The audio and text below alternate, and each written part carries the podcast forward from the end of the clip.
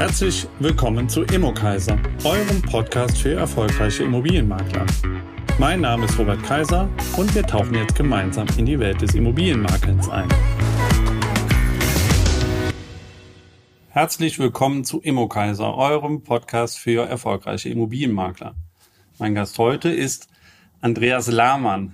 Andreas ist die Konzernkarriereleiter in der Lidl-Gruppe, erfolgreich hochgeklettert bis in den Vorstand, um sich dann vor gut 15 Jahren für die Selbstständigkeit äh, zu entscheiden und die Sicherheit der Konzernstruktur gegen das Wagnis, Unternehmerwagnis des Neuaufbaus der Falk Immobiliengruppe äh, zu tauschen.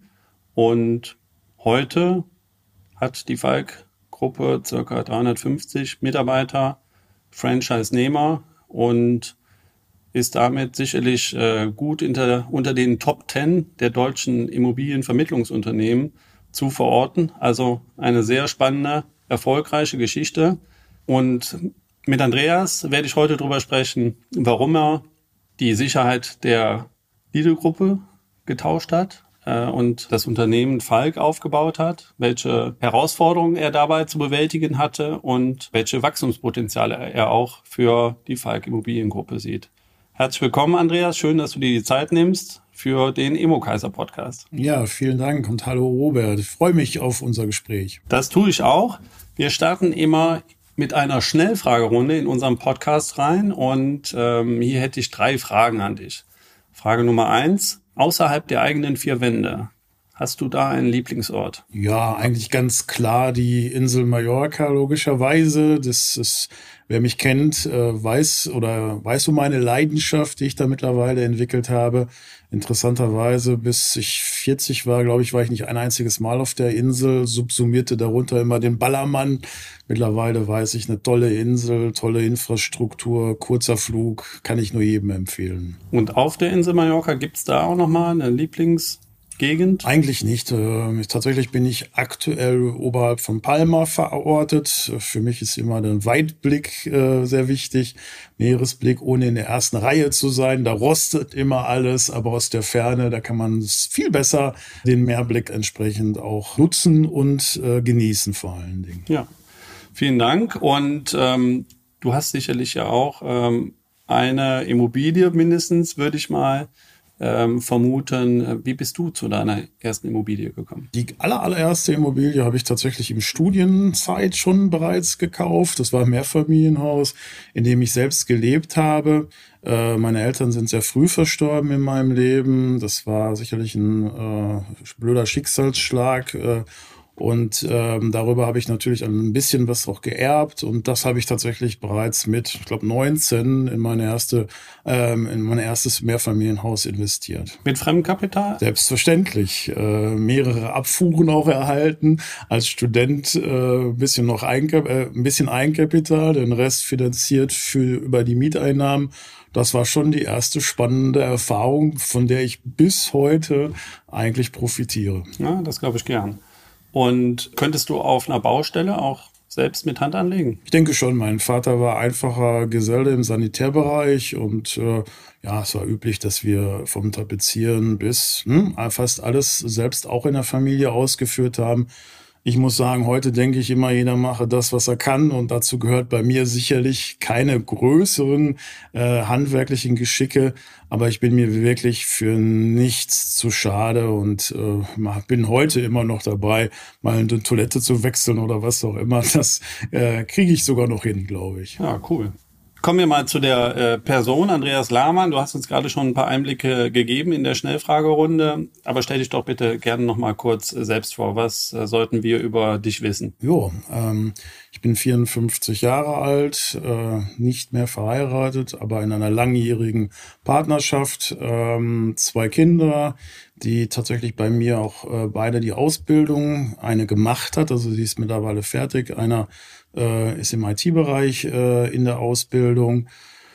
Komme ursprünglich aus Gelsenkirchen. Ähm, ist ja immer so eine vielleicht verbotene Stadt, wenn man das sagt, dann grinst fast jeder.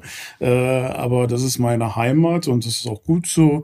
Habe zehn Jahre unten in Süddeutschland auch mal gelebt, dann jetzt sehr, sehr lange hier im Kölner Umfeld Hier fühle ich mich auch sehr, sehr wohl, äh, muss ich sagen, weil die Mentalität äh, gut zu mir passt, offen, ehrlich, aber äh, die feine Klinge, Klinge der Sprache, so will ich das immer bezeichnen, das passt hier ganz gut hin. Bin selbst Karnevalsfan, ja, äh, hartgesottener Schalke-Fan aus der alten Beziehung heraus und da erlebt man ja nur wirklich alles andere als nur Spaß. Und ähm, ja, bin ansonsten äh, gerne sehr gesellig, Karnevalsverein, äh, aber auch äh, im familiären Umfeld sehr gerne äh, unterwegs. Ja, das sind so meine persönlichen Steckenpferde. Und Karnevalsumfeld ist ja jetzt auch für die Makelei jetzt nicht schädlich. Nein, das ist tatsächlich immer so ein bisschen auch Job, das muss man schon sagen. Also Netzwerk als Makler ist das A und O. Absolut. Ich hatte es ja eingang erwähnt, äh, du bist die Konzernkarriere bei Lidl hochgeklettert und hast dann trotzdem vor 15 Jahren oder vielleicht auch gerade deshalb äh, gesagt, ich starte nochmal neu durch und gründe mein eigenes Venture. Was hast du vielleicht auch in der Lidl-Gruppe erlebt ähm, oder was hat dich motiviert, diese diesen Schritt zu gehen? Ja, ich war insgesamt, ich muss mal gerade rechnen, ich glaube 16 Jahre bei äh, beim Discounter, habe nach dem Studium da angefangen. Ich habe da wirklich viel durchlebt, also recht schnell Verantwortung in den Filialen übernommen. Das ist schon ein merkwürdiges Gefühl, wenn man da mit 25, 26 auf einmal vor 100 Mitarbeitern, die alle viel, viel mehr Erfahrung vom Einzelhandel haben wie man selbst, äh, den erklären soll und muss, wie, wie es denn geht. Und ähm, deswegen, das war schon eine schnelle, stählernde äh, Geschichte. Äh, viele Umbauten seiner Zeit gemacht, die wirklich von freitags beginnen bis montags abends endeten. Das kann man heute ähm, äh, bei vielen der Next Generation kaum mehr glauben, dass man hier vielleicht sogar vier Tage am Stück arbeitet, aber ich will nicht sagen, das war der normal, die Normalität, aber Arbeitszeiten bis 24 Uhr und morgens beginnen wieder ab 4 Uhr war wirklich eher normal als die Ausnahme und das über die Jahre hinweg. War dann dort Ausbildungsleiter, dann habe ich dort ähm, äh, als Prokurist in der Zentrale erste größere Verantwortung übernommen, durfte das IC Cash, eine neue Warenwirtschaft dort einführen, habe dann als Personalchef die Euro-Umstellung kurzfristig übernehmen dürfen. Das war dann Sache von zwei Monaten und habe das Ganze dann auch wieder einige Zeit gemacht, bevor ich dann in den Vorstand aufgerückt bin und dann im Grunde die gesamten kaufmännischen Bereich von Deutschland, also Lidl Deutschland übernommen habe. Also ich hatte, glaube ich, in Spitzenzeiten 16 äh, Bereiche, Bilanzen, Controlling, Immobilien, ähm, aber auch äh, so spannende Sachen wie Steuerrecht und so weiter. Also lange Rede, kurzer Sinn, das war sicherlich in Summe wahnsinnig lehrreich und dafür bin ich auch heute noch dem Unternehmen dankbar, dass man dort wirklich immer wieder in neue Funktionen recht selbstständig arbeiten durfte. Naja, warum bin ich dann Makler geworden? Am Ende des Tages merkt man ja dann, ob man in einem Unternehmen dann auch final glücklich wird und in Rente geht und das kann ich dort nicht oder konnte ich dann dort nicht bejahen, sondern ähm, sicherlich durch verschiedene auch persönliche Winkelzüge, die dann so auf einen zukamen, hat sich das nochmal modifiziert und geändert. Naja, und ich hatte immer mit Maklern äh, zu tun, auch im privaten Bereich, die ja sich durch wenig Professionalität auszeichneten. Also wir mussten ja öfters umziehen in der Phase auch und ich habe immer gesagt, Mensch, wofür bekommt man so viel Geld für so wenig Professionalität? Und das war tatsächlich, hört sich so blöd an, irgendwo ein Stück weit die Motivation, diesen Schritt in diesen Bereich zu gehen. Ich hatte dann damals das Glück mit einem Partner zusammen, der äh, ebenfalls äh, aus dem, äh, von den Discounter mit mir gegangen ist, sozusagen, äh, das aufzumachen. Und wir haben von vornherein gesagt, Mensch, Immobilienmakler, das scheint ein interessanter Job zu sein, haben uns dann fortgebildet und ein paar Lehrgänge besucht, das teilweise sogar auch schon äh, in unseren Urlaubszeiten äh, gemacht und so haben wir dann unsere Selbstständigkeit damals, jetzt auch schon wieder 16 Jahre her, gut vorbereitet. Aber dass es Makelei wird, stand im Prinzip fest, ja? Ähm oder hätte es auch Versicherungsmakler oder, oder andere Themen werden können? Tatsächlich glaube ich nicht. Ähm, für mich war immer wichtig, ein Produkt zu haben, irgendetwas ja in der Hand zu haben, vorzeigen zu können, Ich wollte nie irgendein Produkt auf dem Blatt Papier oder eine Versprechen oder so etwas veräußern, verkaufen. Für mich ist diese Immobilie bis heute zu schmecken, zu riechen, zu fühlen. Und ähm, das ist, glaube ich, ein himmelweiter Unterschied zu den Produkten, die du gerade genannt hast. Und darüber, ja, muss ich sagen, freue ich mich bis heute, denn diese Entscheidung war sicherlich die richtige. Ich finde Immobilienmakler bis heute einen der geilsten Jobs äh, der Welt. Ich sage das so. Man hat zu vielen mehr Menschen zu tun, man hat äh, draußen viel zu tun. Also dieses Hinfahren immobil heißt, ich muss zur Immobilie hin und kann vor allen Dingen recht kreativ sein und lukrativ ist es, wenn man gut ist, am Ende auch noch. Also von daher äh, bin ich ein absoluter Fan dieses Berufes und habe diese Entscheidung auch tatsächlich nie bereut. Und dass es ein Franchise wird, war auch von vornherein klar? Ja, wir wollten damals nicht der kleine oder der Makler lokal sein. Ähm, da war tatsächlich mein Partner damals die treibende Kraft. Ich war da etwas zurückhaltender und wollte eigentlich erst ein paar Erfahrungen sammeln. Und wir hatten damals immer bei Lidl einen Standardspruch, du bist ja äh, auch nicht der beste Kassierer und bist deswegen äh, Vorstand geworden. Ähm, ja, auch dort waren wir in der Kasse gesessen, tatsächlich in der Einarbeitungsphase, aber wir haben nachher die Gesamtverantwortung getragen und ähnlich. Das war so ein bisschen die Motivation, dass ich gesagt habe, okay, wir wollen größer werden, wir wollen Synergien schöpfen, wir wollen auch Einkaufsvorteile nutzen, wenn wir größer sind und mehr Standorte haben haben.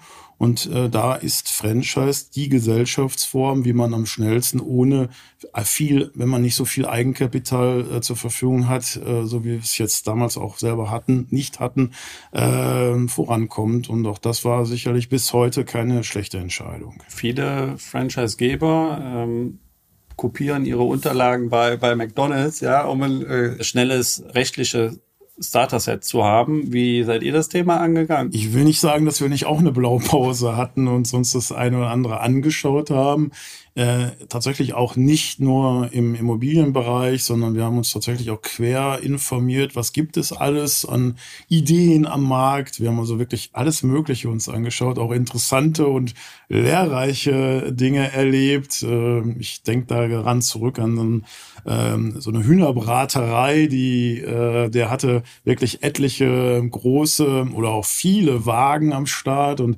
mit Stacheldraht abends wurde dann das Geld einkassiert und all solche Sachen. Also ich will da nicht zu sehr aus dem Nähkästchen plaudern, aber das war schon interessant eigentlich, was man da alles so erlebt hat. Und äh, ja, wir haben uns tatsächlich im rechtlichen Bereich eine Blaupause gesucht. Und äh, aber ich muss wirklich sagen, ich habe mich damals, ich meine, 14 Tage mal weggesperrt und äh, diese Verträge ähm, in unsere Sprache gebracht. Ich weiß, der damalige Vertrag, der hatte, den wir als Vorbild genommen haben, über 60 Seiten und mein erster Franchise-Vertrag war nachher neun Seiten stark. Ich muss zugeben, mittlerweile sind wir wieder Richtung der 60 Seiten unterwegs, weil sobald du diese Verträge den Juristen in die Hand drückst, ähm, kommen da so viele Seiten und Paragraphen wieder dazu. Ähm, wir haben aber vom Inhalt wirklich versucht, das, das auch zu revolutionieren und eher aus Franchise-Nehmer-Sicht das Ganze zu optimieren. Ich weiß, mag mir immer keiner glauben, aber ich habe mir damals immer überlegt, wo ich auch in den Gesprächen gesessen bin mit den Franchise-Gebern, wofür soll ich hier unterschreiben? Und äh, ich habe mir mal gesagt, das muss entweder sich kostentechnisch rechnen oder ähm, es muss sich hinten raus für mich ausgehen, dass ich im Grunde mein Unternehmen, was ich da erbaue, auch weitergeben kann, vererben kann, verkaufen kann, äh, ohne dass ich Risiko laufe, dass mein Franchisegeber mir das kündigt oder die Zeit auslaufen lässt. Und das ist bis heute, glaube ich, komplett anders als, ich würde gefühlt sagen, in 95 Prozent der anderen Franchise-Unternehmen dass man hier wirklich jederzeit auch wieder aussteigen kann. Und ich hatte äh, letzte Woche noch einen Berater da, der im, im Zuge der Internationalisierung äh, schon ein paar Mal, ich will nicht sagen, die Hände über den Kopf geschlagen hat, aber gesagt hat, oh, da seid ihr aber sehr großzügig. Und äh, ähm, das ist, glaube ich, auch ein Stück weit unser Erfolgsrezept. Und so wie ich dich erlebe, jetzt auch in dem Gespräch, würde ich mal davon ausgehen, dass du selber auch noch äh, markelst und da auch äh, regelmäßig sozusagen auch das Produkt und die Dienstleistung erlebst? Na klar, also das ist für mich äh, ja fast ein Lebenselixier, sag ich mal. Ich bin also jede, jeden Tag irgendwo irgendwie mit eingebunden äh, ohne dass ich sage, das ist jetzt hier eine abendfüllende Veranstaltung, dass ich jetzt hier eher äh, fünf bis zehn Prozent meiner Arbeitszeit dafür verwende. Ich habe mir einfach eine gute Organisation aufgebaut, was das betrifft. Akquise, das heißt, das Erstkontakt und die Pflege der Kunden obliegt mir zu 100 Prozent. Ähm, aber Exposés, Besichtigungstermine, das macht dann mittlerweile meine Organisation. Aber ich sitze regelmäßig beim Notar äh, und äh, bin bei den finalen Dingen auch immer noch dabei. Heute haben wir erst wieder ein Objekt übergeben. Das hat dann wieder meine Organisation gemacht. Aber die Vorgespräche habe ich dann wieder geführt und dann im Grunde nur noch äh, ja, Mitarbeiter ähm, dann zum Termin geschickt. Das ist so, gehe ich da halt vor. Nutze, ganz vorne und ganz hinten sozusagen. Ja, genau, genau. Und nutze im Grunde dafür 100 Prozent unserer eigenen Ressourcen, also so wie wir das dann auch schulen, weil ich möchte da nicht, äh, ich sag mal, Wein predigen und Wasser oder andersrum, ich weiß nicht, wie der Spruch geht, trinken. Und äh, am Ende des Tages äh, versuche ich wirklich, sich an unser Konzept, an unser System auch selber zu halten. Du hast gerade von meinen Predigen äh, gesprochen. Die Organisation muss ja auch wachsen und neue Franchise-Nehmer ähm, gewonnen werden, um letztendlich die, die Deutschlandkarte, die weißen Flecken äh, zu, zu füllen. Äh, demnächst auch international, sprechen wir bestimmt gleich auch nochmal drüber. Wie muss ich mir so eine Akquisitionsveranstaltung äh, von euch vorstellen? Wie viele kommen da und was macht ihr da? Das meiste ist gar nicht physisch, also das, da sind wir drüber hinweg. Ganz am Anfang haben wir tatsächlich jeden Samstag äh, so eine Infoveranstaltung gemacht. Wir haben natürlich sehr viel Messen und solche Sachen, aber ähnlich wie bei der Immobilie gibt es nicht den Weg, an den äh, äh, Lizenzpartner zu kommen. Ähm, wir haben sehr viele äh, Käufer, Verkäufer, also Ex-Kunden, die bei uns anfangen, die uns erlebt haben. Das ist eine, eine gute, große Quelle die üblichen Portale, wo wie mache ich mich selbstständig? Also das ist ein äh, größerer Part. Ähm, Netzwerk, also wer kennt wen und äh, hast du nicht Lust mal bei uns mit reinzuschnuppern, ist ein großer Weg. Die klassischen Inserate, ähm, Print oder so, spielt natürlich gar keine Rolle mehr. Also du kannst mittlerweile im Social-Media-Bereich äh, sicherlich äh, entsprechende Kampagnen fahren, die dazu führen, dass viele Bewerbungen reinkommen. Du kannst, ähm, wir haben so eine eigene Expansionsleitung, die natürlich auch versucht, ganz neue Wege in der Direktansprache zu gehen. Ähm, das sind so die üblichen Wege, äh, die wir gehen. Und ähm, natürlich wachsen wir auch aus uns selbst heraus.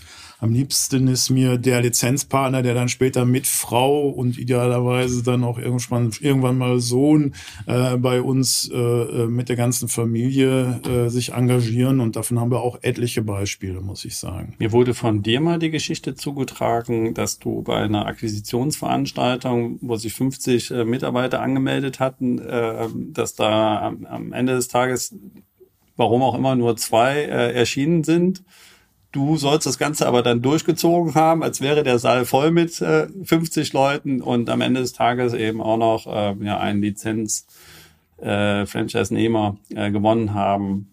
Stimmt äh, diese Story? Die stimmt, ja.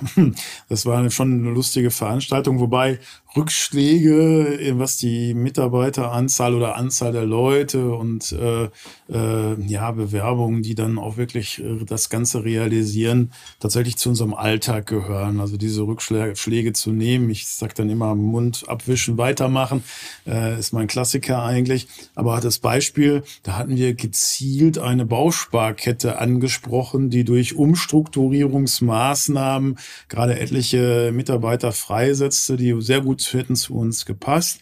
Den Fehler, den wir damals gedanklich gemacht haben, äh, vorher zu sprechen, äh, anonym, bilateral ist das eine, äh, sich dann gegenseitig zu sehen in einer, in einem, so einem Hotel ist das andere. Und äh, äh, daran haben wir damals überhaupt nicht gedacht, dass es da möglicherweise doch zu logischerweise Schwierigkeiten kommt.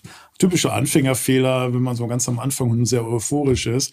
Ja, wir haben das durchgezogen, war tatsächlich in meiner Heimatstadt äh, Gelsenkirchen, wo ich gerade noch erzählt hatte, ein großes Hotel direkt am Stadion. Wer sich da so ein bisschen auskennt, weiß, dass es ein teures Fünf-Sterne-Haus, glaube ich, ist. Naja, lange, lange Rede, kurzer Sinn. Wir haben dann vor den Zweien das dann durchgezogen, samstags morgens, so wie der Klassiker so ist. Ähm, und ich meine, einer hat tatsächlich von den beiden zumindest angefangen. Also von daher. 50-prozentige Konvertierungsquote, Wahnsinn. Aber ich habe wirklich auch tatsächlich in Berlin gesessen, hingefahren, morgens vier Termine in der Lobby, kein einziger erschien. Also das ist tatsächlich äh, nicht alles Gold, was glänzt äh, aus der Nachbetrachtung. Da sind wir heute Gott sei Dank ganz anders aufgestellt. In einem eurer Konferenzräume hängt das Schild äh, Erfolg hat drei Buchstaben, T-U-N, also tun, machen. Ähm, ich glaube, dass, wenn man das so hört, äh, dich so hört, dann erübrigt sich eigentlich die Frage, äh, wo das herkommt, weil das scheint auch äh, tief in deiner DNA auf verankert zu sein. Ja, ich bin felsenfest der Meinung, dass mein, mein Standardspruch äh, Fleiß schlägt Talent. Äh, das heißt, ähm, du kannst, musst nicht immer der Beste sein in den Genen. Ganz im Gegenteil, manchmal ist das sogar vielleicht hinderlich. Ich denke, Wiederholung, Üben, Zeitaufwand, das sind die Erfolgsparameter. Und wenn man dann noch gut in der Sache ist und vielleicht auch vor allen Dingen Spaß an der Sache hat, ähm, dann wird man automatisch Erfolg ernten. Und wir sind halt in einem Dienstleistungsbereich unterwegs und dieser, wenn man es auseinandernäht, dienen und leisten, das sind alles vielleicht standardblöde Sprüche, ich weiß, aber es umschreibt es. Ich versuche meinen Kunden zu dienen. Zu dienen heißt wirklich jetzt nicht unbedingt den Bückling zu machen, ähm, aber trotzdem äh, da, für ihn da zu sein, zu hinterfragen, ist es jetzt alles? Äh, kann ich noch etwas mehr tun? und leisten. Äh, ich kann nicht nur versprechen, ich muss es auch tun. Da sind wir wieder bei dem, äh, bei dem Beispiel. Und äh, wir haben halt viele, viele Kleinigkeiten zu machen in unserem Daily Doing. Und ähm, das Versprechen, da sind der, ist der Verkäufer immer ganz groß drin. Das dann umzusetzen, ist die andere Sache. Und da versuche ich immer unseren eigenen Leuten das klar zu machen. Du musst hier ähm, das Sachen auch machen, die du versprichst. Und daher leitet sich dieser Spruch tatsächlich ab. Abgesehen davon ist auch immer gerne so ein Standardspruch, ich kann noch ein Konzept und noch ein Konzept und noch ein Konzept erstellen und überlegen, wie ist es denn jetzt, wann rufe ich den Kunden jetzt am besten an, 16 Uhr, 18 Uhr oder 20 Uhr, kann ich nach der Tagesschau, muss ich vor der Tagesschau, ich kann es aber auch einfach machen, indem ich den Telefonhörer in die Hand nehme und da anrufe und wenn ich es halt 100 Mal gemacht habe, dann brauche ich kein Konzept mehr, weil dann weiß ich, wann ich den Kunden bestenfalls erreiche. Und ähm, da bin ich ein totaler Freund von, weniger schnacken, mehr machen. Das ist äh, so ein bisschen mein, mein Credo für mein Leben. Und ähm, leider Gottes mit der Größe unseres Unternehmens gehen auch viele größere Reden und Stabstellen und äh, noch ein Meeting und noch ein Meeting. Aber am Ende des Tages äh, versuche ich immer wieder drauf zu drängen, tut es, macht es einfach und dann werdet ihr schon den Erfolg äh, automatisch haben. Und der Misserfolg gehört ja auch mit, mit, zu dem Erfahrungsschatz und daraus dann letztendlich auch, auch zu lernen. Ganz klar. Zu wachsen. Misserfolg, wir reden immer von einer Quote im Maklergeschäft von zehn Prozent. Das heißt, zehn Anrufe, ein Termin, zehn Termine, ein Auftrag. Äh, das ist im Grunde die, die Logik hatte ich am Anfang, wo ich damals angefangen habe, nie gedacht, dass das so schwierig ist. Das heißt, du erhältst ja im Grunde, wenn man es mal hochrechnet, irgendwie 19 Neins und ähm, äh, so ein Nein, das kann ja auch mal wehtun und das ist ja nicht immer nur, hey, du blöder, was willst du von mir, sondern das ist ja auch, mein Mann ist gerade nicht da oder melden sich nächste Woche mal oder einfach nur das Telefonat, was nicht abgenommen wird.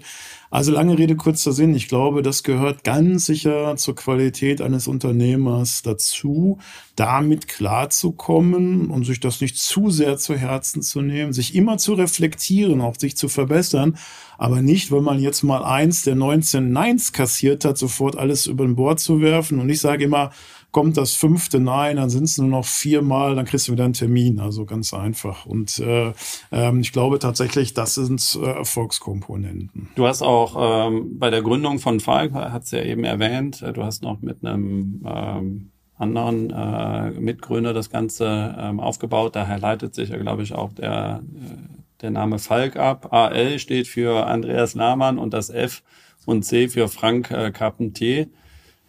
Ihr habt dann irgendwann festgestellt, dass es nicht funktioniert äh, und ähm, kann, kannst uns dort mal abholen. Das ist ja gehört ja auch mit dazu zu der Unternehmensgeschichte, dass man solche vielleicht auch äh, ja das war gar nicht Herausforderungen meistert. Ja. Also das war tatsächlich gar nicht, ähm, dass es nicht geklappt hätte. Äh, wir sind gut miteinander klargekommen, äh, sondern der Kollege hat tatsächlich ähm, äh, gesundheitliche Probleme bekommen und ähm, einfach durch diese Startphase, die vom Grundsatz her nicht einfach war, wenn man aus so einem gut ausgestatteten Job kommt, äh, wie wir den vorhin schon vorgestellt haben, äh, dann ist es natürlich nicht so leicht, äh, auch finanziell das Ganze alles zu wuppen. Und ähm, ja, dem hat er leider Gottes körperlich äh, äh, Tribut zahlen müssen. Und ähm, von daher hatte er, weil er diese Erfahrung auch schon früher mal gemacht hat, ohne jetzt im Detail über den Kollegen da zu sprechen, einfach sehr schnell und sehr konsequent auch von jetzt auf gleich die Reißleine gezogen ähm, und dann ähm, mir im Grunde äh, von jetzt auf, wirklich von jetzt auf gleich, das ging innerhalb von 24 Stunden, äh, den Ausstieg erklärt hat. Äh, bis heute äh, verständlich, also ich bin ihm da auch in keinster Weise böse. Und äh, ja, wir haben uns dann damals auseinander dividiert, ähm, wie das so ist. Und ja, das war alles andere als lustig, äh, von jetzt auf gleich alles zu machen. Aber so ist es und da sind so Herausforderungen, die muss man sich dann stellen in dem Moment, hilft ja nichts. Ähm, habe dann versucht halt die Position, die er bis dahin im Unternehmen bekleidet hat, schnellstmöglich wieder neu zu besetzen. Ja, ich habe hab zu dem Zeitpunkt noch Marathon gelaufen. Heute wiege ich 25 Kilo mehr. das ist, liegt vielleicht auch daran, dass ich dann halt von der 10-Stunden-Schicht pro Tag dann auf 15, 16 gewechselt habe, um das zu kompensieren. So einfach ist es. Und äh, ähm, äh, aus heutiger Sicht alles gut, hat sich alles äh, gerechnet und äh, rentiert den ganzen Einsatz. Und äh, von daher, ähm, ja, das ist einfach so ein Stück Leben, was ich da durchlebt haben musste, in Anführungszeichen. In welcher Unternehmensphase war, war das jetzt? Ich glaube so, das war so nach einem Jahr nach Gründung. Also wir, ich hatte damals schon so zehn Lizenzpartner zur Betreuung oder so 20. Ähm, war auch schon entsprechend viel in Deutschland unterwegs. Ähm, wir haben eine neue Struktur, dann Betreuer vor Ort eingerichtet innerhalb kürzester Zeit, weil wir dann natürlich auch wenig äh, ja, Schwierigkeiten hatten, heute den Kollegen in Hamburg und nächsten Morgen den Kollegen in München zu betreuen. Da haben wir uns dann halt regionale äh, Helfer gesucht. Das haben wir bis heute beibehalten. Ja, das sind so Reaktionen auf solche äußeren Einflüsse, die wir damals hatten. Ich meine, wenn du heute drauf schaust, äh, du hast es gerade gesagt, ähm, hat, hat sich rentiert, äh, aber es war sicherlich ähm, ungeplant äh, auf der einen Seite und auf der anderen Seite natürlich in einer sehr, sehr frühen Phase der Unternehmensgeschichte, wo ihr wahrscheinlich ordentlich im Wachstum wart. Ja. Gibt es Leute, mit denen du dich dann auch über solche äh, Themen austauschen kannst? Ähm, wie gehe ich mit solchen Herausforderungen um? Oder machst du das mit dir alleine aus? Ja, wir sind schon erster Linie erstmal Unternehmer, die für sich selbst die Entscheidung treffen müssen. Zum damaligen Zeitpunkt war ja auch noch nicht mal irgendwie ein Team äh, dort, was ich befragen hätte können. Also das war sicherlich wirklich tatsächlich so eine One-Man-Geschichte. Mittlerweile ist das Gott sei Dank anders. Heute haben wir äh, ein Team von Führungskräften äh, und ich bin tatsächlich eher derjenige, der teamorientiert Entscheidungen trifft und nicht alles für mich selber ausmacht. Äh, ähm, das hat sich natürlich gewandelt, aber im Grunde der Struktur geschuldet. Und ich bin froh, dass es heute anders ist und man im Grunde, bevor man eine Entscheidung trifft, sich nochmal einmal rückversichern kann. Mittlerweile hat man ja auch ein vielleicht stärkeres Unternehmernetzwerk, Freunde, die in ähnlichen Positionen sind. Das war damals nicht ganz so der Fall immer, weil wir ja nur aus der Angestelltenverhältnis kamen. Und äh, ja, das war auch wirklich, erstmal musste man sich das aufbauen, dieses Netzwerk. Ähm, das ist aber trotz auch heute nicht so, dass man jeden Tag mit irgendjemandem da seine Entscheidung äh, ausdiskutiert, der jetzt äh, unternehmensfremd ist, sondern das macht man in der Regel äh, intern. Wir haben über deine vielen Herausforderungen, äh, persönlichen Herausforderungen gesprochen. Du hast jetzt vor kurzem die Geschäftsführung ähm, übergeben oder den Stefan Nölker in die Geschäftsführung äh, berufen und ziehst dich jetzt eben auch aus dem operativen Tagesgeschäft äh, raus, konzentrierst dich auf die internationale Ausrichtung. Ähm, wie hat sich so dein, dein Tagesablauf jetzt heute äh, geändert? Ist tatsächlich ein wenig anders geworden. Also der tägliche Gang in mein Büro findet nicht mehr statt. Äh, da sitzt jetzt der Stefan Nölker, äh, wo ich sehr froh bin, jemand gefunden haben aus den eigenen Reihen, der eigentlich alles mitbringt, der sehr erfolgreich bei uns war, sechs Filialen zum Schluss geführt hat. Ähm, und ich sehr, sehr, sehr froh bin, dass ich ihn für diese Position gewinnen konnte, ähm, der für ihn auch familiär eine Veränderung bedeutet. Und ja, da bin ich sehr, sehr froh drüber. Und mein Tagesgeschäft hat sich tatsächlich geändert, dass äh, ich insofern wieder, ja, wie so ein Start-up mich fühle, äh, weil der Bereich des Internationalen haben wir aus diversen Gründen mal auch angefangen, aber auch wieder zurückgefahren. Da könnte ich eigenes, eigene Folge im Podcast drüber besprechen, was man da alles so erlebt. Wenn es in Deutschland schwer ist, dann müsstest du bitte mal nach äh, Spanien oder Türkei oder Nordzypern fahren. Da ist nochmal alles anders und nochmal viel exotischer. Und das will ich aber oder möchte ich in der Zukunft definitiv forcieren weil das deutsche Unternehmen hat tatsächlich immer noch einen hohen Ansehen im Ausland. Dort funktioniert die Expansion doch etwas leichter nochmal. Da wir aber auch ein wahnsinnig ausgereiftes System haben, ähm, können wir damit auch wirklich beeindrucken. Also das heißt, wenn das einer mal sieht, also der Makler, der jetzt an der spanischen äh, Küste beispielsweise sich äh, jetzt als Makler versucht und sieht mal einfach, was wir da mitbringen, alles. Der, das, also die, die, die, die, die, die Reaktionen sind von Mund auf, Augen aufgerissen, bist du, das gibt's doch gar nicht und das ist alles möglich ähm, von der technischen Seite jetzt her. Und wenn man dann noch erklärt, welche Kostenstruktur wir ihm dafür geben, dann ist es da sehr, sehr viel leichter. Und ich, äh, ich sage immer, vielleicht ist die 25. Filiale äh, neu zu generieren in äh, Spanien oder Frankreich vielleicht ein bisschen leichter als die 190. oder 400. in Deutschland. Das heißt nicht, dass letzteres Ziel nicht beibehalten wird und wir da auch alle Kraft drauf geben. Nur die, die, die Expansion in Summe äh, ist dann halt durch die Zellteilung, die, die ich immer gerne da zitiere, einfach leichter, wenn dann an vielen Ecken Europas äh, doch einige Leute mit dem gleichen Ziel äh, parallel arbeiten, als wenn man nur mit einem naja, sag mal, vor allen Dingen Hauptansicht auf irgendwas hinausarbeitet, äh, viel leichter, wenn man das verteilt, die Aufgabe. Ja, Jetzt haben wir ja schon viel, äh, dass wir über dich gesprochen haben, auch über Falk gesprochen natürlich, äh, äh, weil es ja auch ein Stück weit Personalunion äh, ist. Aber ähm, kannst du uns noch mal ein bisschen dazu abholen, wie groß ist Falk als Franchise? Wie viel Mitarbeiter, Franchise-Nehmer habt denn ihr eigentlich? Wie groß ist euer Konzernumsatz? Dass wir so, eine, so ein Gefühl für die Größenordnung bei euch bekommen. Ja, wir drehen äh, in circa 120 Offices, circa 30 Millionen Provisionsumsatz.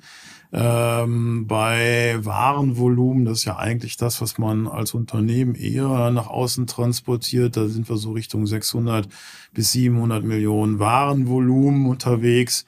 Ähm, wir hatten jetzt dieses Jahr tatsächlich so eine leichte Delle aufgrund der Marktentwicklung.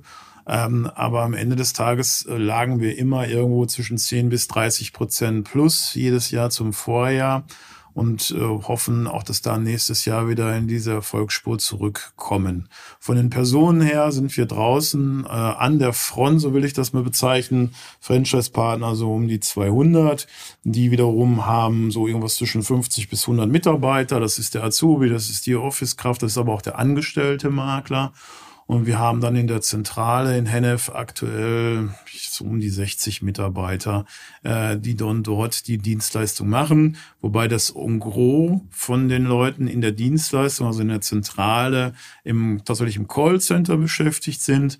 Also wir haben eins geschafft, auch im Gegensatz zu vielen anderen Unternehmen, den äh, Wasserkopf, wie man so schön immer sagt, möglichst klein zu halten, nicht so viel äh, zentrale Mitarbeiter aufzubauen.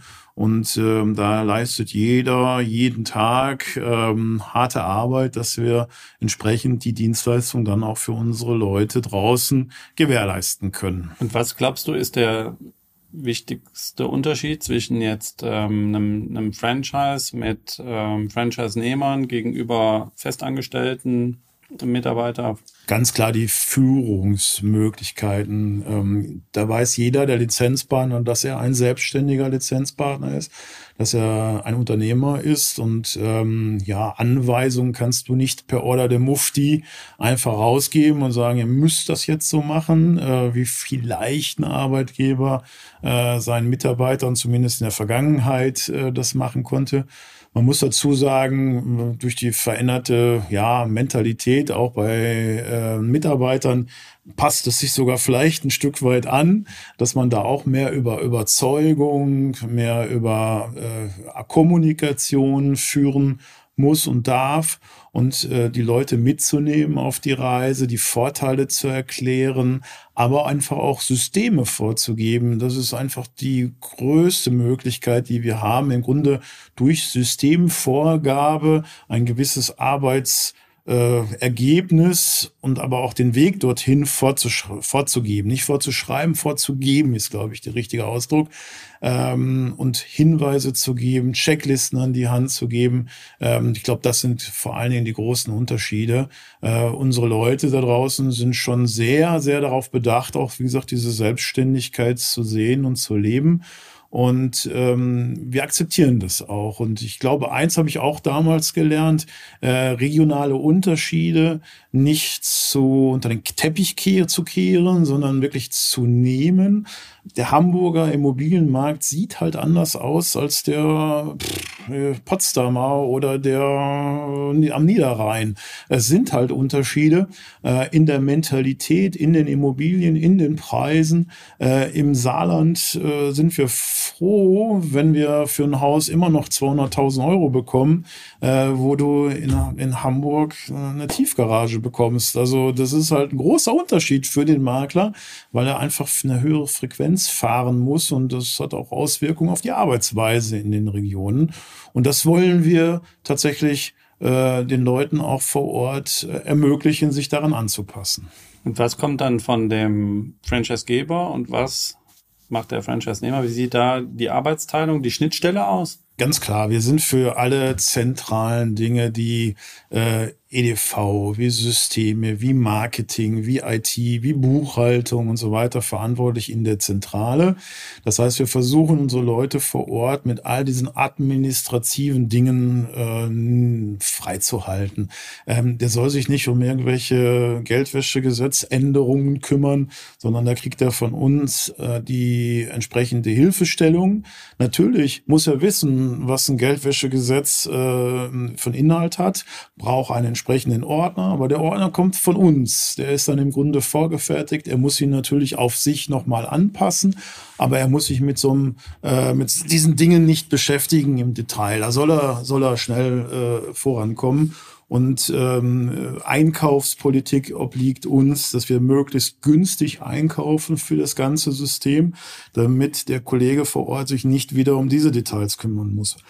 Marketing, Werbeaussagen etc., das sind alles zentrale Dinge. Aber vor allen Dingen die, das IT-Thema ist ein wirklich permanent am, an Zeit, am Puls zu sein.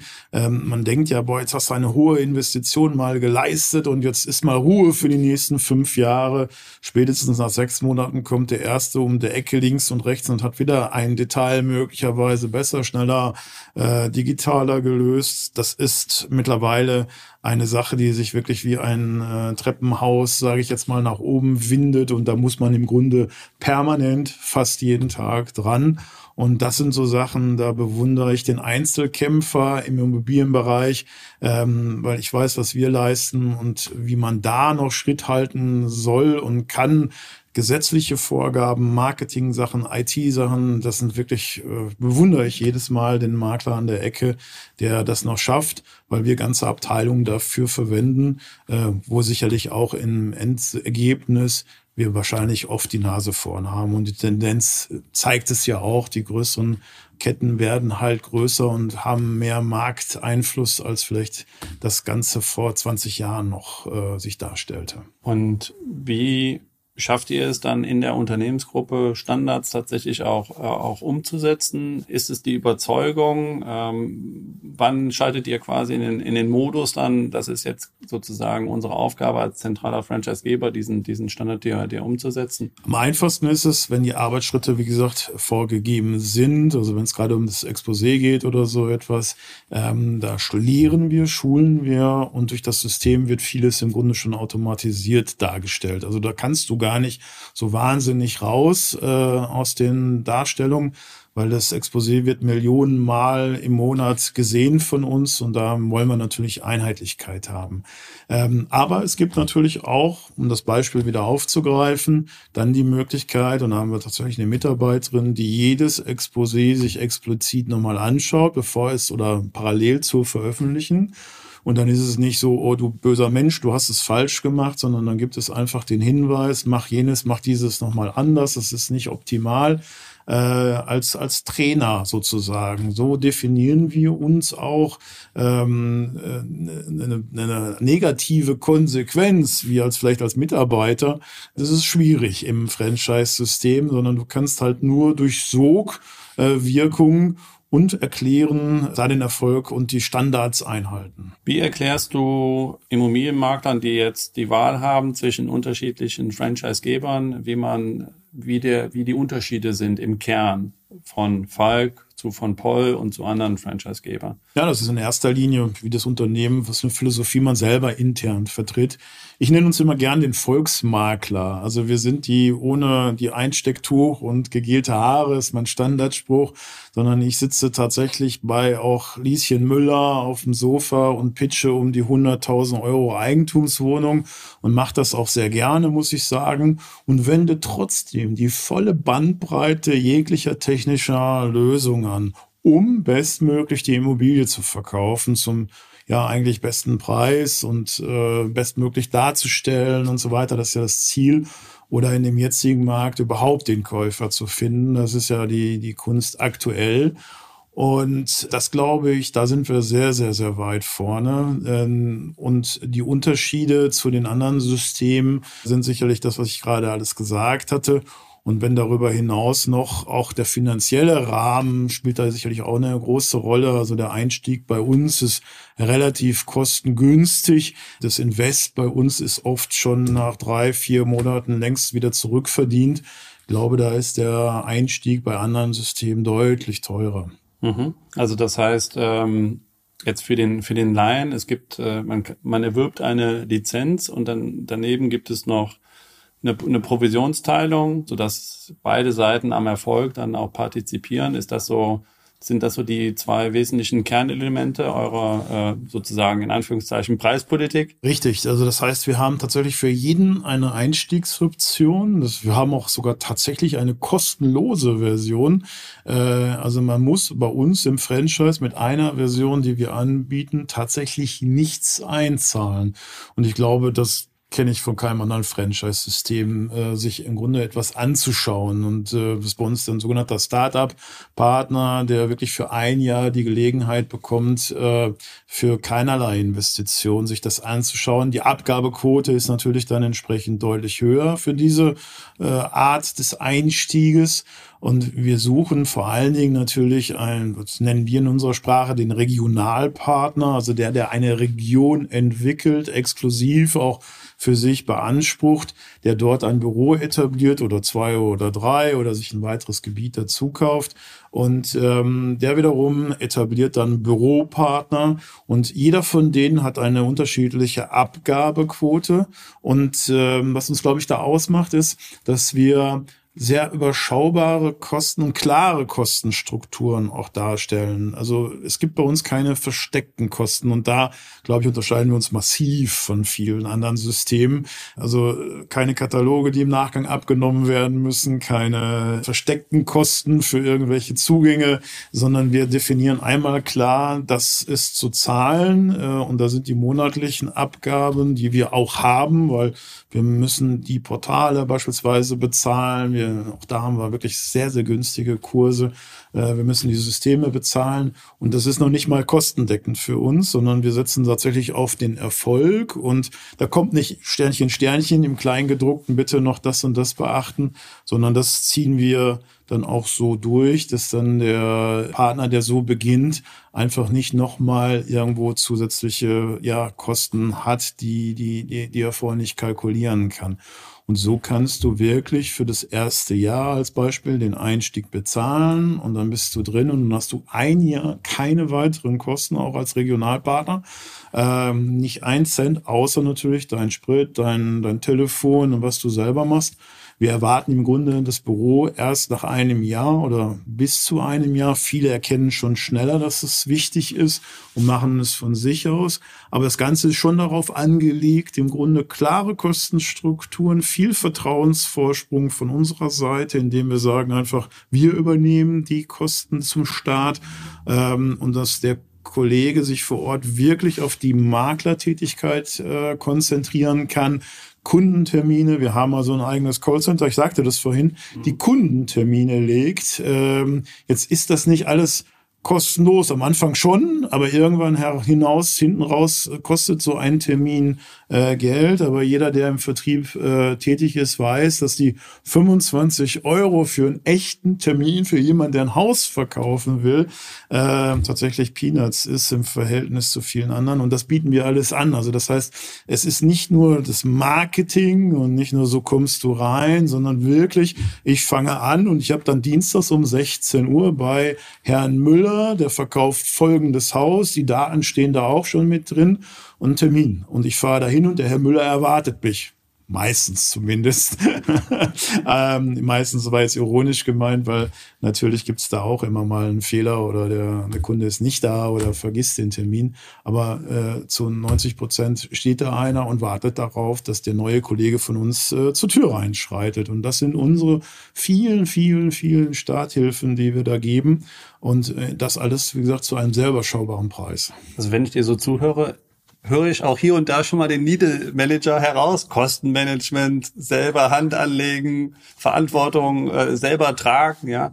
Ähm, das sind, äh, denke ich, ja, alles so, so Elemente, die man dann auch bei Falk logischerweise äh, dann auch, auch, äh, auch wiederfindet, ja. Richtig, also das ist äh, auch sicherlich ein Stück weit Erfolg. Also ich muss schon sagen, die Kollegen äh, machen da ja auch äh, beim Discounter äh, vieles richtig was jetzt Führung und solche Sachen waren, zu damaligen Zeitpunkt ist ja jetzt schon lange her. Ich glaube, da leben wir das komplett anders. Aber äh, das war schon auch eine lehrreiche Zeit. Die wesentlichen Erfolgsfaktoren für, für Falk, ich meine, ihr habt ja, du hast eben 30 Prozent äh, Wachstumsraten Jahr für Jahr ähm, was sind die wesentlichen Faktoren, die das ermöglicht haben? Immer am Ball bleiben, immer neue Quellen erschließen. Für uns als Makler ist die Immobilie, die zu verkaufen ist, der Flaschenhals. Ähm, an den Verkäufer zu kommen, der entweder bereits die Entscheidung getroffen hat, zu verkaufen, das nennen wir auf dem Markt oder nach dem Markt, oder viel besser ist, vor dem Markt dabei zu sein. Also der Verkäufer, der Mensch, der sich mit dem Gedanken trägt, möglicherweise muss ich mich räumlich verändern, will ich mich räumlich verändern. Und da gibt es ja die üblichen Dinge, da dran zu sein und immer wieder neue Ideen zu finden, wie man an die Menschen kommt, an den Kunden kommt. Ähm, ich glaube, das ist tatsächlich ähm, die Kunst in der Maklerbranche, ähm, und da haben wir wirklich viele, viele neue Wege gegangen. Wenn ich das zurückverfolge in den 15 Jahren, wo ich jetzt da bin, da sind Welten dazwischen, wie wir an diese sogenannten Leads, also an die Adressen kommen von den Menschen, ähm, ob über eigene Werbung, über Kooperationspartner, über Netzwerke. Das ist wirklich die Kunst. Und ich glaube, da haben wir sehr, sehr viel geschaffen. Ähm, natürlich der, der Name, die Marke macht dann auch noch ein äh, Stück Erfolg aus. Und äh, ja, wir bringen da eigentlich jeden dahin. Und äh, das macht dann auch am Ende die 30 Prozent aus. Weil eins dürfen wir all dem Ganzen nicht vergessen. Und das ist, glaube ich, jetzt gerade wirklich in der Zeit jetzt zu kurz gekommen. Wir geben so viel Einsatz, Geld und Zeit aus damit, die Leute auch zu auszubilden, weiterzubringen, äh, schulisch äh, äh, so zu äh, voranzubringen, dass sie, wenn sie beim Kunden sind, das dann auch richtig und in der richtigen Reihenfolge rüberzubringen. Ich sage immer, das System macht nur 49 Prozent aus, der Mensch 51. Ich kann dem Termine machen, wenn man nicht erscheint, dann hat man keinen Umsatz. Äh, ich kann ihm eine tolle Präsentation, eine tolle Akquise-App an die Hand geben. Das haben wir alles. Wenn ich kein, das nicht raushole beim Gespräch oder an der falschen Stelle das Ganze mache oder eine halbe Stunde zu spät komme, das sind so Banalitäten, aber das ist am Ende der, der Erfolgsgarant, dann brauche ich nicht weitermachen. Der Kunde ist dann satt äh, äh und redet mit mir nicht, egal wie gut das System ist. Und deswegen machen wir unendlich viel in Online-Seminare, in physischen Seminaren, in Vor-Ort-Besuche. Und ähm, da ist sicherlich äh, ein ganz großer Erfolgskomponente äh, auch verhaftet. Jeder einzelne von unseren Leuten da draußen, die jeden Tag aufstehen und rausfahren, den kann man da ja auch auf der anderen Seite nur für danken, äh, dass das wirklich so immer äh, äh, Hand in Hand geht zwischen Zentrale und der Arbeit draußen am Kunden.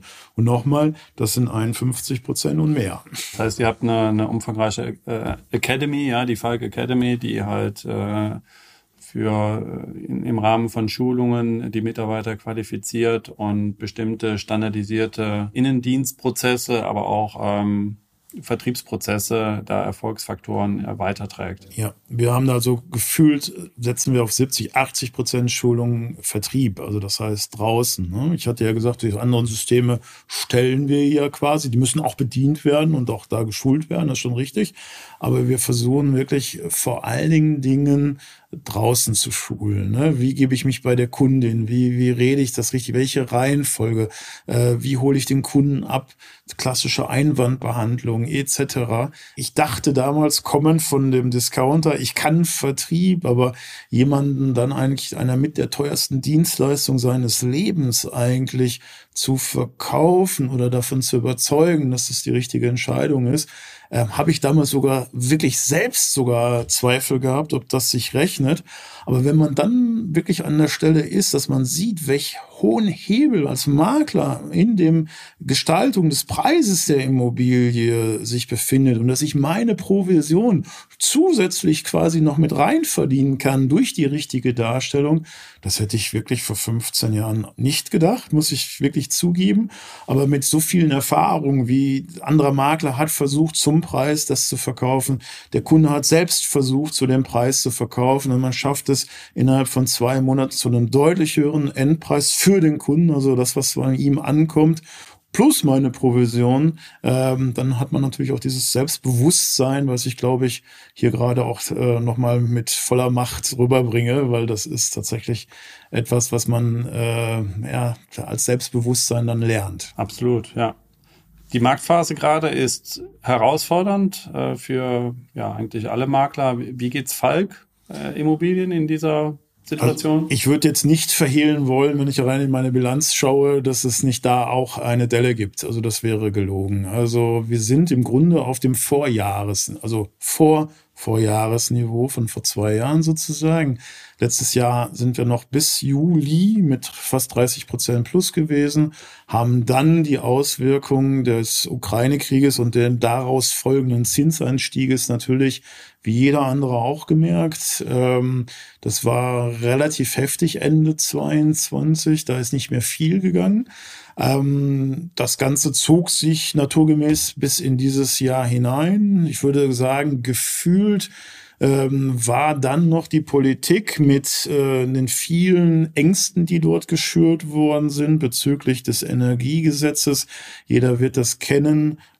Dann das Fässchen, was den, das Glauben an die eigene, ans eigene Heim hat, komplett äh, überlaufen lassen und dass man dann gesagt hat, kann ich mir nie wieder leisten, so ungefähr. Ähm, das ist ja so ein Stück weit mittlerweile wieder relativiert und auch, äh, sag mal, aufs normales Maß zurückgebracht worden, so dass wir jetzt Licht am Ende des äh, Tunnels sehen.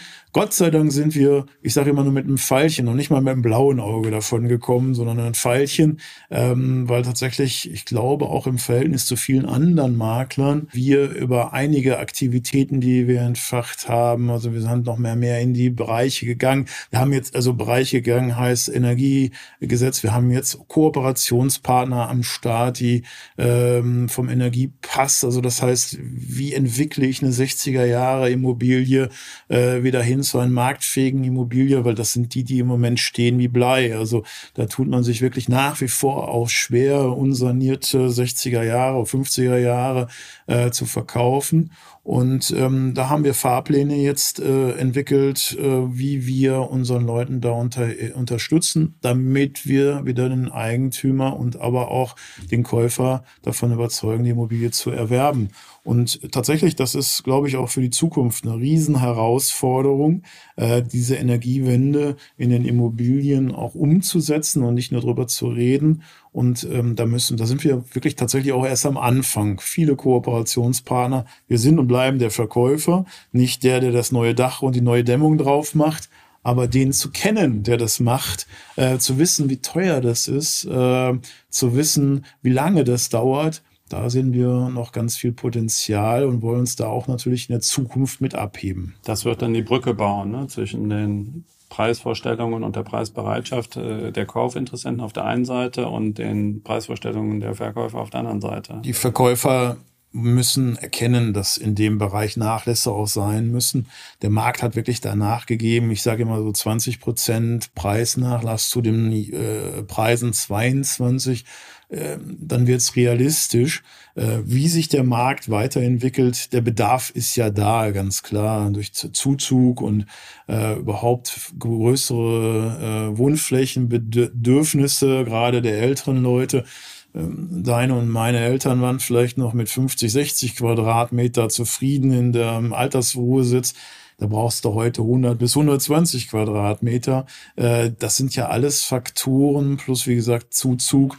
Ähm, da wird der Bedarf nicht weniger werden. Also wir haben da sicherlich ein Gut, äh, was immer nachgefragt sein wird. Nur man muss es sich natürlich auch erlauben dürfen und können. Und da, das war das Problem in diesem Jahr oder im letzten Jahr. Wir haben eben auch über, über Zahlen jetzt äh, von, von Falk gesprochen. Ich finde dann auch den Blick zu McMakler und, und Home Day äh, interessant, die ja vielleicht sogar in einem ähnlichen Zeitfenster wie Falk gestartet sind, ähm, aber es nicht geschafft haben, sozusagen bis heute ein profitables Geschäftsmodell ähm, aufzubauen. Ähm, sehr marketinglastig, ähm, sehr auf Geschwindigkeit ähm, in, in, der Umsatzgenerierung und im Mitarbeiterwachstum äh, gelegt. Ähm, wie blickst du auf diese diese Makler, die sogenannten Hybridmakler? Ich tue mich natürlich immer schwer, äh, irgendwie die Lanze über einen Wettbewerber zu brechen und zu sagen, das ist aber ganz schlecht und äh, ganz anders und ich würde es so und so machen. Ich glaube, jeder hat so irgendwie seine Daseinsberechtigung. Für mich als typischen mittelständischen Unternehmer, der am Ende des Jahres davon auch leben muss, seine Mitarbeiter davon bezahlen muss, der bis heute kein einziges Cent Fremdkapital im Unternehmen hat, sondern alles tatsächlich aus dem Cashflow heraus zahlen muss und darf. Ähm, der wiederum sieht sicherlich solche Startup-Unternehmen, die im Grunde äh, eigentlich nur die Exit-Strategie vor Augen haben und irgendwo nach fünf oder sechs Jahren der Unicorn sein oder das Unicorn sein möchten, äh, sicherlich erstmal grundsätzlich eher etwas kritischer.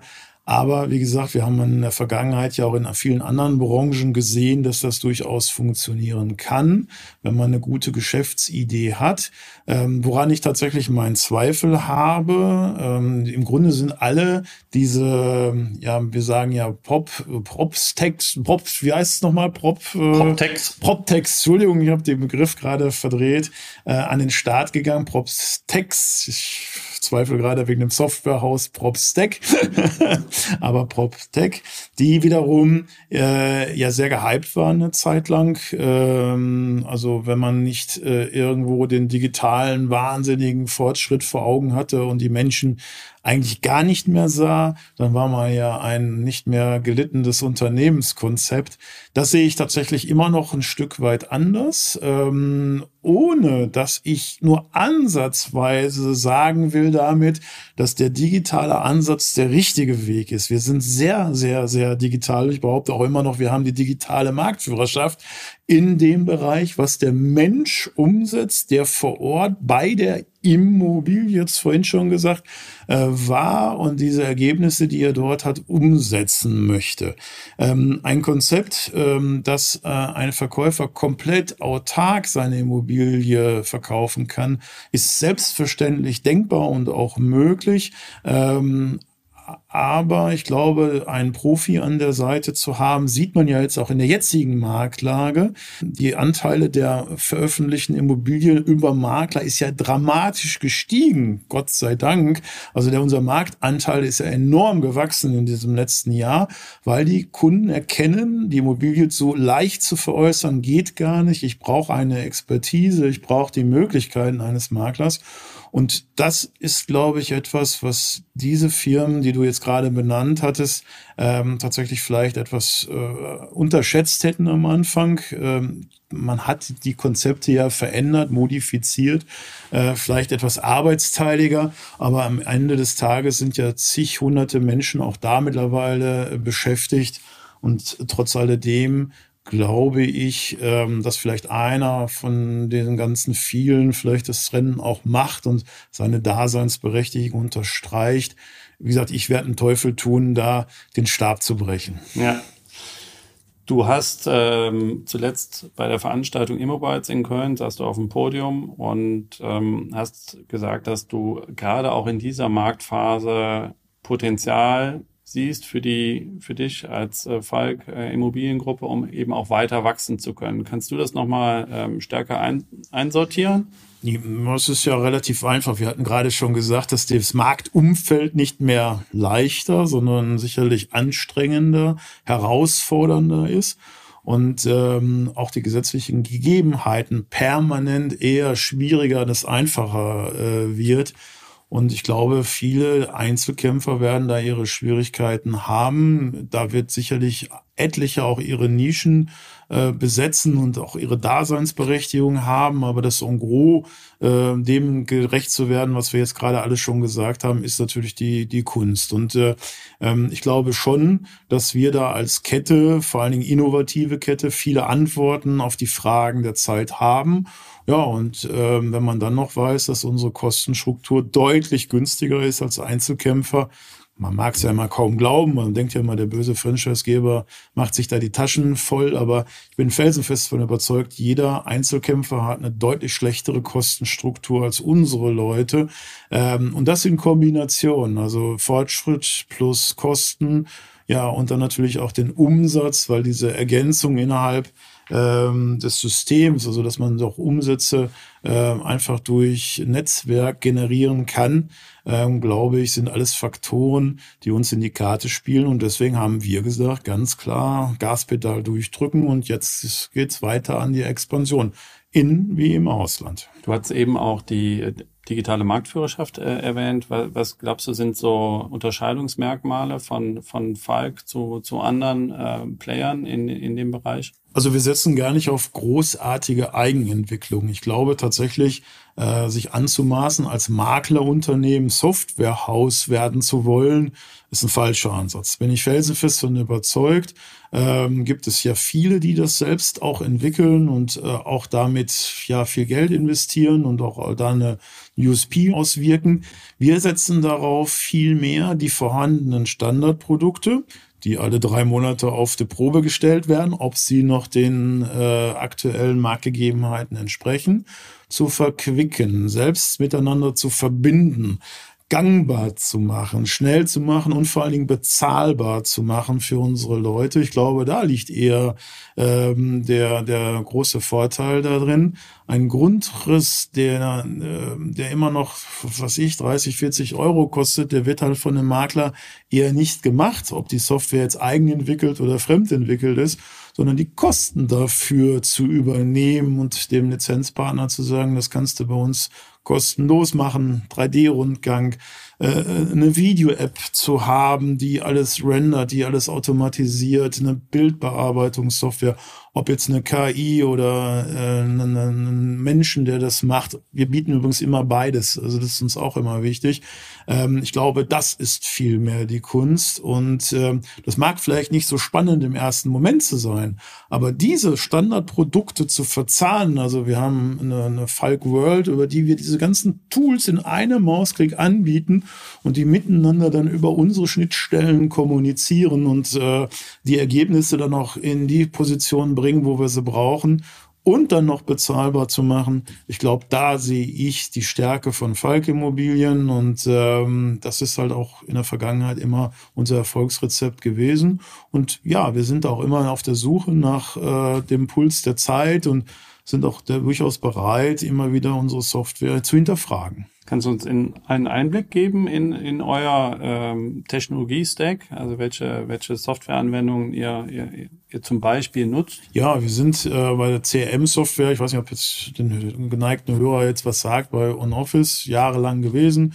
Wir werden jetzt eine Integration in ein, ein, ein anderes Produkt nehmen, deswegen bin ich vorhin auch so über dieses Prop-Stack gestolpert. Also da werden wir der Software jetzt den Vorrang einräumen. Äh, wir sind äh, bei den 3D-Rundgängen aktuell bei Immoviewer, bei den Bildbearbeitungsservices, Grundrissen, bei Immogent. Da steht auch mal möglicherweise wieder eine Veränderung an. Also wir sind da in den finalen Verhandlungen mit anderen äh, Herstellern.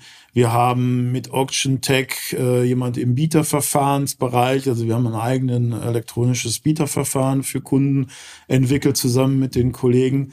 Ähm, wenn man diese Produkte übrigens sieht, die ich jetzt gerade alle anspreche, sieht man das gar nicht unbedingt, dass da immer eine Fremdhersteller hintersteht, weil die Oberflächen natürlich äh, in unserem CI designt sind. Ähm, um jetzt das zu Ende zu bringen, ich komme jetzt gerade gar nicht auf den Namen der Video-App-Hersteller, das ist ein Momento heißen sie. Jetzt habe ich sie wieder, die äh, irgendwo im Ausland sitzen, die eigentlich wirklich von uns eingebunden worden sind, klassisch nur noch mit äh, E-Mails und so weiter. Also kann man sich gar nicht vorstellen, dass man solche Bausteine findet. Wir sind im Printbereich, äh, da haben wir äh, sehr viele Produkte vom Exposé bis zur Broschüre äh, viel mit Vivenda unterwegs. Also wir haben da wirklich diverse Anbieter. Das ist jetzt nur ein Ausschnitt der Softwarehersteller. Das ist alles nichts äh, Geheimes, was ich jetzt auch erzähle. Wer sich so ein bisschen mit dem System auseinandersetzt, der wird auch über diese Namen stolpern. Und es gibt da auch ganz liebe Alternativprodukte, muss ich sagen, mit denen ich auch wirklich nach wie vor als Mensch oft und viel zusammen bin. Kann auch sein, dass es nächste Woche wieder einen Schritt zurück oder eine Rolle rückwärts oder eine Rolle vorwärts, wie man es auch immer bezeichnen mag, geben wird.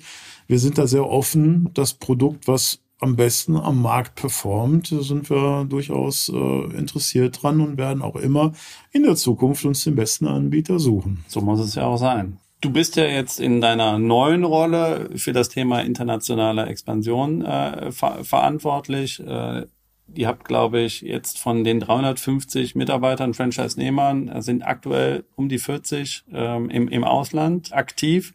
Kannst du uns da nochmal einen Einblick in eure internationalen Wachstumspläne geben? Ja, sehr gerne. Also wir haben ganz am Anfang von unserer Expansion, ich kann mich erinnern, drei Jahre, jetzt bin ich doch ein bisschen bei Anekdoten erzählen, äh, äh, Kollegen in der Schweiz, aber auch in Kroatien, in äh, Spanien gehabt.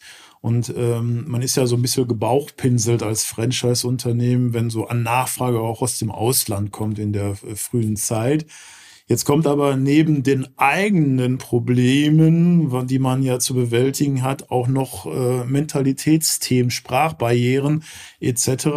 Und es führte wirklich zu ganz großen Merkwürdigkeiten. Ich kürze es ab. Ich bin dann irgendwann durch Mallorca und sah dann auf einmal Filialen von uns, die, die noch nicht mal von mir legitimiert, noch äh, besprochen waren. Und das war Zeichen für mich genug, ähm, wenn du die nicht genau und konkret führst und äh, nah am Puls im Ausland bist, dann kann sich das sehr schnell merkwürdig verändern und modifizieren in einer Weise, die man nicht mag, die man nicht will. Und da kann man noch so viel Verträge schließen. Die menschliche Betreuung ist das A und O. Und deswegen haben wir uns damals äh, dagegen entschieden, das weiterzumachen. Es gab immer so kleinere Ableger, die das dann so für sich selbst in unserem Sinne dann gemacht haben. Aber das ist keine echte Expansionsstrategie gewesen, sondern das war nur so Anhängsel, so will ich sie mal bezeichnen. Und äh, äh, vor anderthalb Jahren habe ich jetzt gesagt, so jetzt sind wir so gesattelt in Deutschland, dass wir auch die Abteilung entsprechend ausgebildet haben, dass wir jetzt in der Lage sein sollten, so eine Manpower auch aufzubringen, uns jetzt auch den Problemen im Ausland zu widmen. Und wir haben im ersten Schritt erstmal eine Blaupause generiert und was nicht näher als in meinem doch äh, Lieblingsdestination Mallorca das Ganze erstmal aufzubauen. Dort haben wir mittlerweile sechs Lizenzpartner am Start, auch schon drei echte Filialen, die dort geöffnet sind und haben jetzt in kürzester Zeit eigentlich schon bewiesen dort, wie schnell wir sind und äh, wie gut es auch aussieht, haben uns dann auch entschieden, das Ganze im Ausland Falk Real Estate zu nennen und nur so zu nennen. Unser Spruch einfach mehr. In Deutschland ist dann dort halt simply more äh, und nicht simply mente mas. Also das haben wir lange diskutiert, wie wir es denn machen wollen und das sind alles so Erfahrungen, die man einmal sammeln muss, glaube ich, im Detail. Also das heißt, wie kommt das ähm, Auftragsformular ins System in Spanisch, Englisch, Deutsch. Äh, äh, viele Themen, die man einfach erst merkt, wenn man sie umsetzt. Und das ist unsere Blaupause. Da haben wir viel gelernt äh, in den Jahren. Und jetzt haben wir Kollegen in Nordzypern, in Kroatien wieder dazu gewonnen. Und eigentlich suche ich jetzt den Andreas Lahmann in, in, in Spanien, nicht Mallorca, in Spanien, in Frankreich, in Polen, in Tschechien. Dazu gibt es mittlerweile auch ein richtiges Handbuch, was wir entwickelt haben, wo wir einfach äh, nicht das Buch selbstverständlich mehr, sondern digitales Handbuch, wo wir einfach genau auf diese Schwierigkeiten hinweisen. Und im Grunde suche ich einen Andreas Lahmann, der jetzt mit mir natürlich zusammen und unser System, das, was ich mir 15 Jahre hart erarbeitet habe, in einer, ich sag mal, Schnelltransfusion äh, in kürzester Zeit bekommen kann, anwenden kann und wir über den Weg expandieren ins Ausland. Ähm, das heißt wirklich der, der dann eine Zentrale irgendwann komplett autark von mir aus in Madrid oder wo auch immer leitet und voranbringt, der diese das Potenzial auch ausschöpft, was ich selber ja jetzt auch habe. Und ähm, das äh, ist jetzt unsere Expansionsstrategie in den nächsten Jahren fürs Ausland. Und darum kümmere ich mich jetzt ausschließlich. Ähm, und ich hoffe, dass ich den gleichen Erfolg dort verzeichnen kann wie in Deutschland. Und es ist dann vielleicht auch ein bisschen mit Reisen verbunden und interessante Persönlichkeiten äh, kennenlernen. Auch ähm. das, äh, wobei in Zeiten von äh, Videocalls da sich ja wahnsinnig viel geändert hat. Also äh, ich muss sagen, ich, ich, ich führe ja meine Truppen da jetzt in, in Mallorca auch schon einmal die Woche machen wir einen Videocall und ähm, äh, das ist super. Also das muss ich wirklich sagen da ist die Technik uns ja so etwas von entgegengekommen. Äh, einmal im Jahr, zweimal im Jahr muss man sich das dann vielleicht noch vor Ort auch mal anschauen, das ist klar. Aber ich habe nicht vor, permanent jetzt in Frankreich zu sein oder so etwas. Ne? Ich habe schon den Senatorstatus. Äh, nein, nein, nein. Auch Reisekosten sind Kosten. Sehr gut. Also was könnte unseren Podcast äh, besser abrunden als, als diese Geschichte? Es hat mir super äh, viel Spaß gemacht, Andreas, äh, mit dir einmal äh, durch deine ähm, sehr ähm, interessante, erfolgreiche, persönliche und unternehmerische Geschichte äh, zu reisen. Äh, danke, dass du dir die Zeit genommen hast. Ähm, zum Abschluss stelle ich immer die Frage, äh, wen würdest du dir denn wünschen als einer oder zwei der nächsten äh, Gäste in, in Zukunft? Oh, das ist natürlich schwer, schwer, schwer zu sagen. Ich muss da gerade mal eine Sekunde drüber nachdenken. ähm, ähm, Sebastian Schöneburg vielleicht, vielleicht eine Idee. Ja, eine, Immoviewer. Äh, Immoviewer. Unter anderem. Äh, ja. Unter anderem, gar nicht in der Rolle, muss ich sagen, sondern vielleicht als offener, Markt äh, fühlender, vom Puls her fühlender Kollege, habe ich immer sehr offene, sehr ehrliche Gespräche. Ist einer mit mir sehr nahe gekommener äh, Kollege, muss ich sagen. Ähm, also den auf jeden Fall. Kollege Sprengnetter ist immer äh, sehr in, in, integer, weil er einfach das Ganze von einer anderen Sicht aussieht. Äh, eher der Analyst, der der eher blaue Typ, wenn einer das äh, von den Hörern weiß, was das bedeutet. Also eher ein strukturierter Mensch. Das sind sicherlich alles so Kollegen, die, die ich empfehlen könnte. Ähm, wir haben so viele tolle Persönlichkeiten in dem Markt, äh, wobei es ja sehr begrenzt ist. Also das heißt, man sieht sich da eigentlich irgendwie immer wieder. Das muss man schon sagen. Das stimmt, auf jeden Fall. Äh, vielen Dank dann noch für die, für die Empfehlungen und der kommende Podcast ist äh, tatsächlich auch mit, äh, mit Jan Sprengnetter, passt also wunderbar. Vielen Dank für deine Zeit nochmal und ähm, ja, äh, liebe Hörer, macht's gut. Bis zum nächsten Mal. Neue Folgen von Immo Kaiser, dem Podcast für erfolgreiche Immobilienmakler, hört ihr immer alle zwei Wochen dienstags. Um keine Folge zu verpassen, folgt dem Podcast und aktiviert die Glocke. Genau, so muss es sein. Neue Folgen von Immokaiser, dem Podcast für erfolgreiche Immobilienmakler, hört ihr immer alle zwei Wochen dienstags. Um keine Folge zu verpassen, folgt dem Podcast und aktiviert die Glocke.